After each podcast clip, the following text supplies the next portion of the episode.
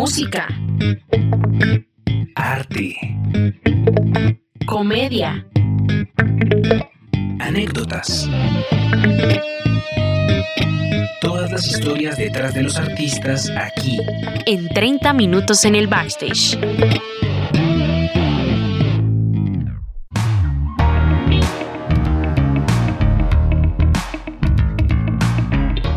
Hey, ¿qué tal amigos? Bienvenidos a un nuevo episodio de 30 minutos en el backstage. Los saluda Alejo Quiroga y junto con Lina María Cabrejo y Jacobo Martínez le damos la bienvenida a un nuevo episodio. Hola Alejo, hola a todos, ¿cómo están? Muchas gracias por acompañarnos en este nuevo episodio con más artistas, con más historias, más anécdotas. Va a estar bueno, va a estar bueno esto, entonces tienen que estar muy conectados. Y pues recuerden nuestras redes sociales, ¿no? En Instagram y en TikTok nos encuentran como 30 mil en el backstage. ¿Cómo se nota que tú eres la que sí sabe? Yo siempre soy el que la embarra.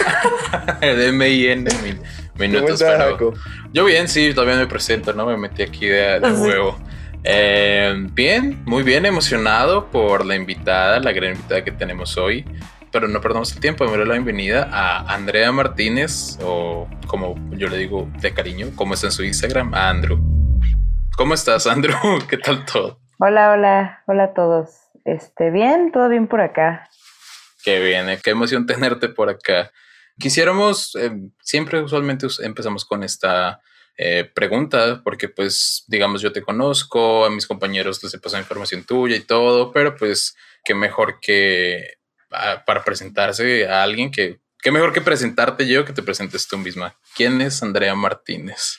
Um, pues es este, esta persona de, que vive en la Ciudad de México y es de aquí que se dedica a pues hacer música y a tocarla y, y a divertirse con eso. Ok, bueno, ¿cuáles son estas primeras influencias musicales o recuerdos musicales que tú tienes? ¿Qué sé yo? Quizá aquellos que te ponían a escuchar papá o mamá de niña o tal vez si tuviste, no sé, algún familiar que fue músico o algo así. Eh, pues sí, o sea, como de parte de mis papás, yo creo que música ochentera en inglés, ya saben, no sé, Michael Jackson, Bruce Springsteen, esas cosas. Y también ponían mucho los Beatles, también ponían eh, eh, rock en español, ¿no? Y qué más. Y bueno, y pues se escuchaba cosas como Tatiana y así. Pero no sé si eso cuenta como influencia, pero lo escuchaba bastante. cosas como Barney. Pero, y digamos, yo tengo una pregunta porque a mí me pasó con una banda en específico, con The Strokes, porque que fue la primera banda que yo dije como, esto es mío y de nadie más. Eh, porque en mi casa, por ejemplo, pues yo viví con, crecí con mi abuela y con mi tío, mi tía, mi mamá también. Y pues tenía influencias de aquí, de allá. A mi abuela le gustan los boleros y mi, a mi mamá le gustó mucho tiempo como el reggae y a mi tío como, eh, así como el EDM. Y me acuerdo una vez yo estar viendo la televisión, creo que era MTV o HTV, bueno, o Canal 13, un programa de esos de que muestran videos musicales y era como en el 2011 porque habían sacado el álbum de Angels, creo que se llama así, no me acuerdo qué mal fan soy, entre comillas fan. y cuando lo escuché fue, ¿qué es esto? Me mamó, me encantó. Y me acuerdo que cuando se lo mostré pronto a mi tío, a mi mamá o algo así, era como, ah, pues bueno, chido, te gusto. Entonces era como, oh, esto es mío. Y a pesar de que pues sus influencias pues me influenciaron, valga la redundancia, eh, eso fue como el primer recuerdo que yo tengo de una banda que dijera, esto es mío y de nadie más, nadie me lo enseñó y era muy chido. ¿Tuviste en algún momento como algo así, Andrea? Um, sí, a ver, ¿qué, ¿qué banda pudiera ser? Yo creo que o sea, fue un poco influencia, pero fue algo que realmente me gustó a mí, que yo decidiera como comprar el disco y así. Este, yo creo que fue Linkin Park. Mm. Este, sí, tenía una vecina que le, que le gustaba y, y recuerdo que creo que estaba acá en Liverpool y antes pues estaban los discos y te ponías los audífonos y escuchabas el disco, entonces estaba el Meteora, que creo que es el tercero, y y ya lo escuché y dije, no, o sea, quiero este disco, me gusta. Y pues bueno, creo que Linkin Park pudiera ser la primera banda, junto con Nirvana tal vez. Bueno, al menos el tuyo fue original, el mío sí fue pirata. Era una, una, carcasa ahí de plástico, pero le di palo a ese disco. Yo también fue el primer disco que yo también tuve por. No el de, de Linkin Park, el de, Strokes. Yeah. también, pero pirata el mío sí. pasa, pasa, es que a esa edad luego pues no tienes mucha, mucha economía, ¿verdad? Exacto, pues yo tenía sí, ese álbum es del 2011 y era, estaba pegando esa canción, creo que lo habían sacado como single, pues yo tenía 11 años, entonces sí. Sí, sí, qué plata iba a tener la que le robó a mi mamá el ah. bolso. pues sí. Bueno, pero dejemos entonces hasta ahí porque ya va a empezar Jacob a contarnos toda su... Mi tragedia. Su tragedia, Los semáforos a vender ahí cosas para mi disco. bueno, Andrea, cuéntanos, eh, ya que tocamos como ese tema de la influencia musical que de pronto viene también de parte de la familia, cuéntanos acerca de esos acercamientos a la música, cómo es que te involucras en ella y tomas la decisión de, de estar en la música, de ser productora, de ser guitarrista, bajista ¿Hay de pronto artistas dentro de tu familia? Em, no, no realmente. Realmente el, único que, se dedicó a la música fue mi abuelo materno, pero nunca lo conocí porque vivía en otro país. Y bueno, no sabíamos dónde estaba, ¿no? Pero él de por sí tiene de hecho su disco en YouTube. Se llama La Central de Música, entonces ahí si pones en YouTube te sale el disco y ahí sale. Pero ajá, pues no, no, no tuve este, la oportunidad de conocerlo. Entonces, así como la, la influencia musical de, de, tocar algo algo así, no, no creo que haya estado. Más bien, mis papás, eh, como a los cinco años, me metieron a clases de, de teclado, eh, este, y como iniciación musical. Y pues me metieron a muchas cosas, ¿no? Era como, pues a ver qué le gusta. Y pues la pasé bien, o sea, era muy pequeña, pero pues me gustaba. Y ya cuando iba en cuarto de primaria, eh, me cambié de primaria y ahí daban guitarra clásica. Entonces entré a guitarra clásica y seguí con la guitarra muchos años hasta, bueno, hasta ahora. Eh, pero en la prepa fue que pues llega el momento en que pues, tienes que decidir qué estudiar y decidí estudiar música. Eh, y bueno, a partir de ahí pues acabé mi carrera y todo y, pues ahora, ahora estoy trabajando de, esto.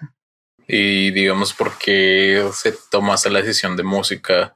¿Habías tenido como qué recorridos habías tenido? O sea, que tuviste, tienes o tuviste, no sé, eh, el proyecto de Holdbox, pero habías tenido bandas antes así típicas en el, en el, en el colegio, así, o no? Sí, sí, creo que la primera banda en la que estuve fue como no me acuerdo si de MySpace como conocía a una chica así como que le gustaba también.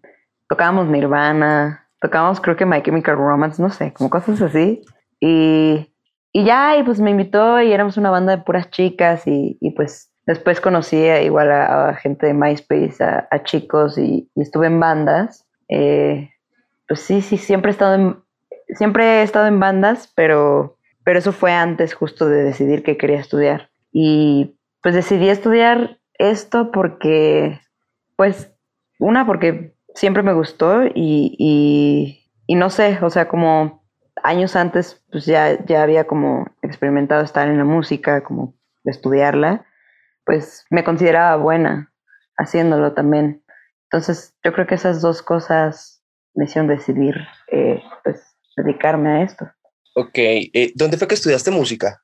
Estudié acá en, el CNA, el Centro Nacional de las Artes. Este, estudié ahí guitarra en especialidad de jazz y, en otra escuela que se llama DIM, creo que ya no se llama así, pero estudié composición. Este, y bueno, hasta la fecha sigo estudiando otras. Ok. sí.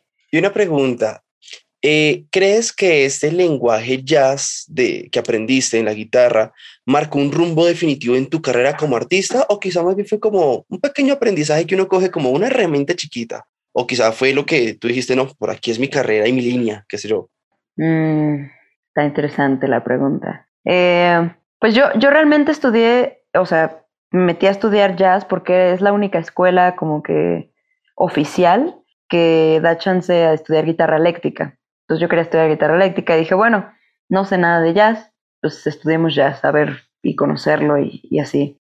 Entonces, eh, me gusta mucho el jazz, obviamente lo toqué en la escuela, eh, me gusta más escucharlo, pero nunca, nunca fue mi intención dedicarme a tocar jazz, pero definitivamente creo que mi manera de, de a veces de pensar o de, o de tocar o de componer viene sin querer como cosas de ahí. Ok, ok. Yo quería hacer una pregunta, digamos, en cuanto a en cómo te proyectabas, digamos, cuando estabas estudiando, bueno, música, bueno, todo lo que nos comentabas, cómo te proyectabas artísticamente, a dónde quieres llegar o si ya alcanzaste eso que soñabas en su momento. Eh, um, no sé, los sueños supongo van cambiando, eh, pero yo creo que ya cumplí algunos. Creo que uno de los que más quería hacer era viajar tocando y ya lo empecé a hacer hace unos años. Otra, otro sueño fue pues sacar un disco y, saqué un disco, cosas así. Y pues, por ejemplo, ahorita esto de, de, tocar con más artistas como músico fue algo que yo nunca planeé, ni esperaba que pasara y, y pasó. Entonces, eh, también, igual no, no, no es como si cumplí ese sueño, pero fue como una buena sorpresa. ¿Y cómo, digamos, conectaste como con toda la red de artistas y así los conociste desde que empezaron o cómo llegaste? Porque luego que de repente estás en todas partes, sé que como que grabaste, grabaste varias guitarras como en el último álbum de Bratti. Eh, creo que la primera vez que como que fui consciente, ah, ella es Andrea fue que estuvo en el concierto online que estuvo Dreams y Daniel Kien y Bratti y René y también estabas ahí luego en los videos con Bratti también hace poco te estuviste tocando con Ferras. Estás como que en todo ese mundo pues súper metida y cómo, cómo se dio la conexión con todo, todo ese mundo pues yo creo que empezó un poco una parte con, con mi banda Holbosch como que pues era inevitable conocer eh, agente del medio, pero yo creo que realmente así como meterme a la escena fue cuando eh, me invitaron a tocar con una banda de, Tijuana que se llama Vaya Futuro. Y entonces pues siento que ellos de alguna manera están más conectados con la escena. Gracias a ellos conocí a Chimo de Little Jesus. Y bueno, como que a partir de, de justo de tocar con ellos empecé a conocer a todos, ¿no? También me acuerdo que estaba, un día toqué con ellos y conocí a Vanessa Zamora, que ahora igual toco con ella, o eh, y no ah, justo por ellos también conocí a Julio, que Julio es, es, una persona importante aquí en la escena porque Julio el Robot se dedica a hacer los visuales de, de muchas bandas en vivo como Bratty, como Ed Maverick, como Little Jesus. Entonces lo conocí en un show que, que suplía Chimo con Little Jesus, lo conocí ahí, nos hicimos buenos amigos, pasó el tiempo y luego él fue el que me recomendó con Ed Maverick entonces por eso entré con, con Ed Maverick y luego conocí a Ed Maverick, me presentó a Bratti y así, o sea, un poco como suerte y, y, y pues estar medio ahí todo, todo el tiempo. Ser constante. Eh, ¿Tú sí. eres de Ciudad de México o de dónde eres? De Ciudad de México. Mm, claro, porque pues digamos, creo que eso lo hablamos la otra vez en una clase antes de empezar, como que hay una onda muy fuerte como de muchos artistas mexicanos, pero como muy del norte de México, como dices de Maverick. Eh, bueno, no sé Little Jesus de dónde es. Sé que Vanessa Zamora es de Tijuana, si no estoy mal. Eh, pues Brati creo que es de Culiacán. Está que Dromedarios Mágicos, Daniel, o sea, bastante como muy, muy de Kevin Card también. Es como muy, muy interesante eso. Pensé que también de pronto eras como de allá y como que veo que todos ellos son como que están aquí, allá también señor Kino y todo ese rollo. Sí, como que justo como dices, como vino esta oleada del, del norte de la ciudad, o sea, creo que tiene que ver de la ciudad, del país más bien. Este, sí, eso, eso es extraño aquí. Yo no entiendo por qué justo como que no, en el sur, no sé, no se da mucho esto. Little Jesus es de, de aquí de la Ciudad de México, pero pues bueno, como que siempre viene gente, no sé, Caloncho de Guadalajara, o sea, viene, vienen muchos También. artistas de fuera y sobre todo ahorita del norte que viene toda esta, esta moda de como folky, dreamy, dream pop. Alternativos, sí, sí, sí, sí, sí. Exacto. Andrea, y casualmente, digamos, sabiendo sobre esas regiones o esos espacios donde se da más fuerte el, el tema musical, ¿qué es para ti lo más difícil de ser artista independiente? Y no sé en México cómo lo vives tú o cómo lo viven en general los artistas que empiezan o que están en este medio. Eh, justo estaba ayer hablando con, con, con dos artistas independientes que es arroba Nat y Bruces. Este, y estamos hablando de esto, ¿no? De, de, de pues, lo difícil que es ser artista independiente aquí, qué dificultades compartimos. Pues hay muchas dificultades. Siento que, que eso igual nos une un poco con Latinoamérica, ¿no? A todos. Eh, siento que es un poco así, aunque siento que hay países como Chile que creo que todavía es más difícil, no sé, pero las dificultades de ser artista independiente, yo creo que todas o casi todas se refieren o van hacia el dinero, ¿no? Es muy caro en general ser músico, o sea, comprar instrumentos, este, hacer tu música, o sea, como alguien que te mezcle, alguien que te grabe, alguien que te masterice. Luego están estas cosas que se llaman distribuidoras que también te cobran un porcentaje por subir tu, o sea, como que no entiendo bien la función de eso, pero pues existe. Entonces, sí, y aparte también otra cosa es que siento que, que luego acá los venios o, los para artistas independientes que son venues como bares o cosas así, como que pueden pues no ser muy amables con, con, el deal, con los artistas en general, no todos, pero pues también es difícil.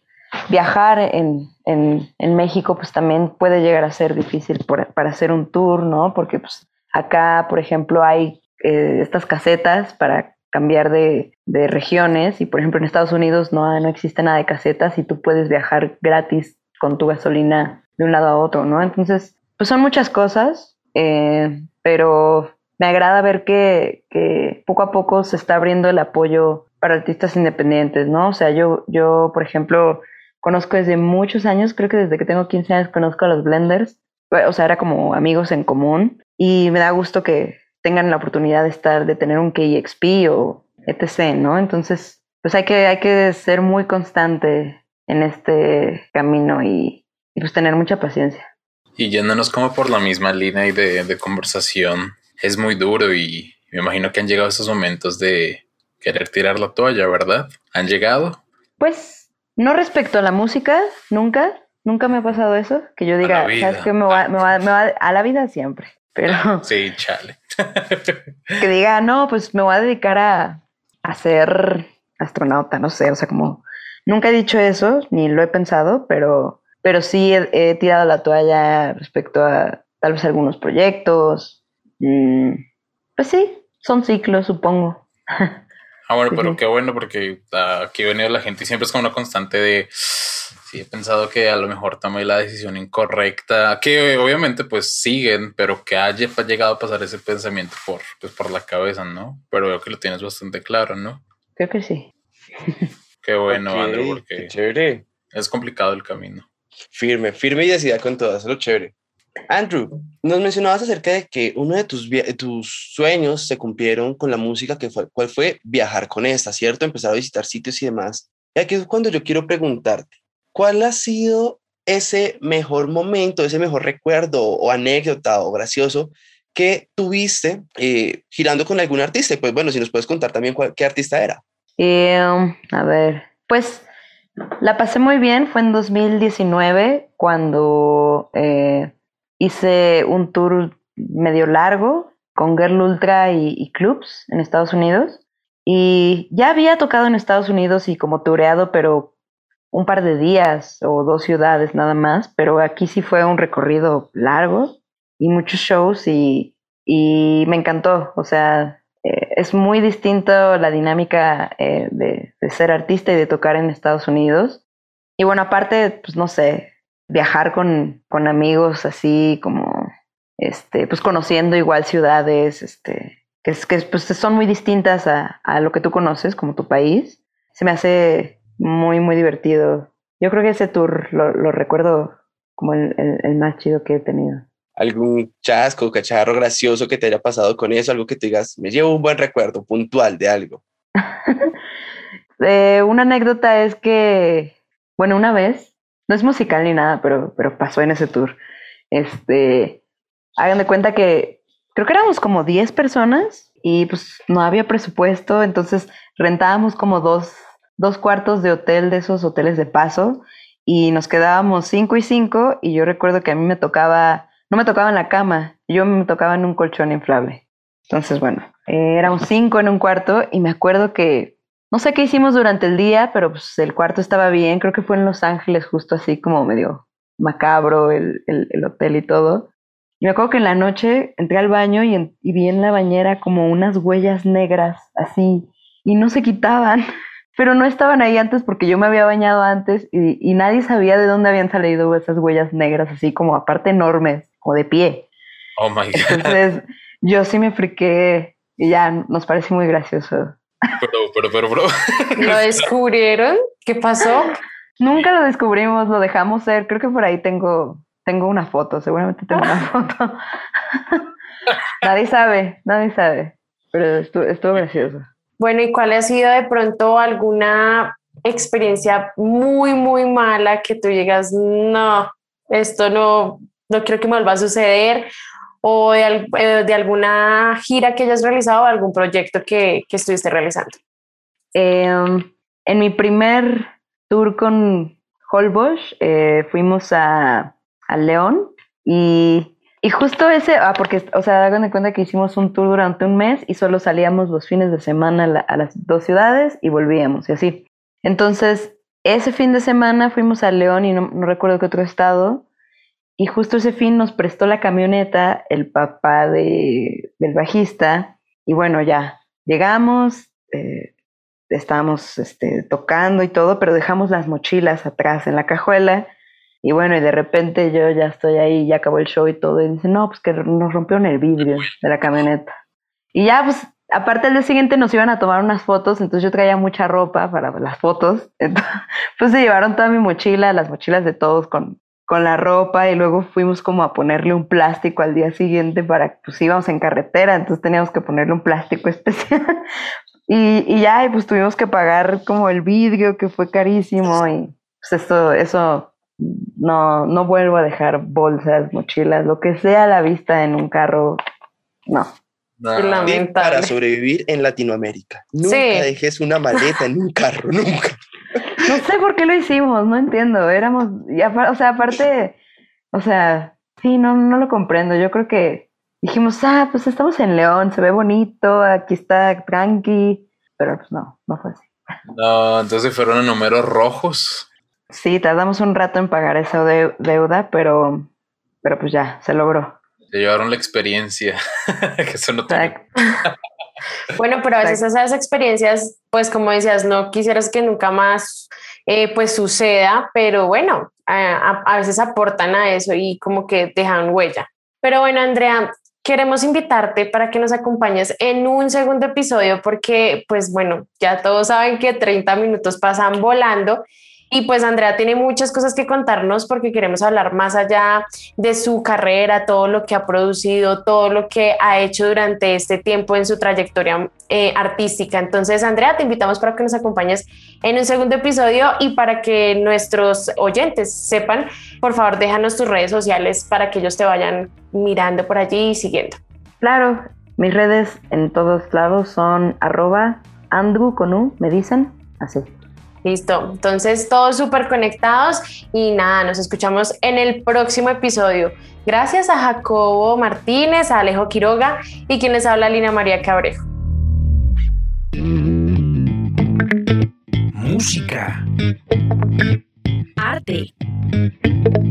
Comedia. Anécdotas. Esto fue 30 minutos en el backstage.